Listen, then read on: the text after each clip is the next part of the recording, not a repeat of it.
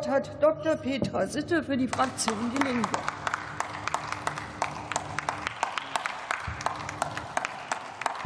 Frau Präsidentin, meine Damen und Herren! Die Digitalisierung von Formerfordernissen ist natürlich ein wichtiger Baustein bei der Digitalisierung der Verwaltung. Darüber hinaus gibt uns der vorliegende Antrag aber irgendwie wenig neue Erkenntnisse, außer dass der Union dieses Thema besonders dann wichtig ist, wurde eben angesprochen, wenn es die Kündigung von Mietverhältnissen erleichtert. Also Sie haben ja diesen Paragraphen extra benannt, neben dem Paragraphen zur Pacht. Müsste man mal darüber diskutieren, was das Motiv ist. Die eigentlichen Gründe, warum die Verwaltungsdigitalisierung seit Jahren stockt, bestehen aber nicht in einzelnen Rechtsvorschriften, sondern in grundsätzlichen organisatorischen und finanziellen Problemen. Anstatt dafür Lösungsansätze zu präsentieren, wollen Sie nun, ich zitiere, darauf hinwirken, dass die Digitalisierung von Verwaltungsleistungen, ich zitiere wieder, vorangetrieben wird. Also ich muss sagen, wäre Ihnen der geniale Einfall doch schon mal zu Ihrer Regierungszeit gekommen. Das heißt nicht, dass der Antrag keine sinnvollen Forderungen enthält. Insbesondere die Ansätze zur Stärkung elektronischer Signaturen sind absolut richtig.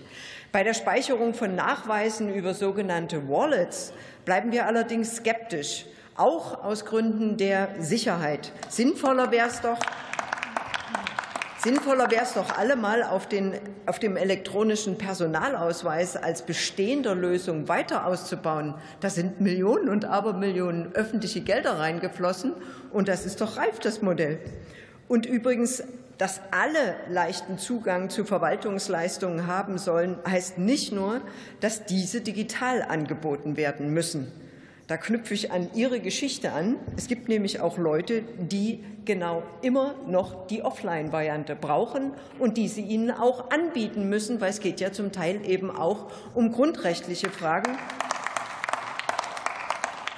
Nicht alle können selbstverständlich auf moderne Smartphones zurückgreifen oder auf stabiles WLAN, wenngleich das natürlich sowieso wünschenswert wäre. Oder sie entscheiden sich eben aus ganz anderen Gründen gegen Online-Kanäle.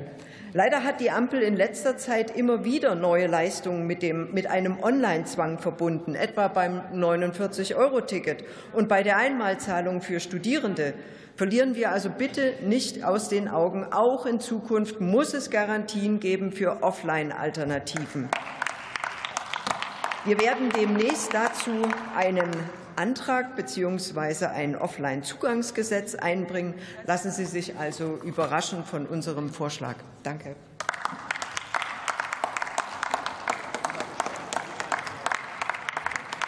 Für die FDP-Fraktion hat nun Katrin Helling-Klau das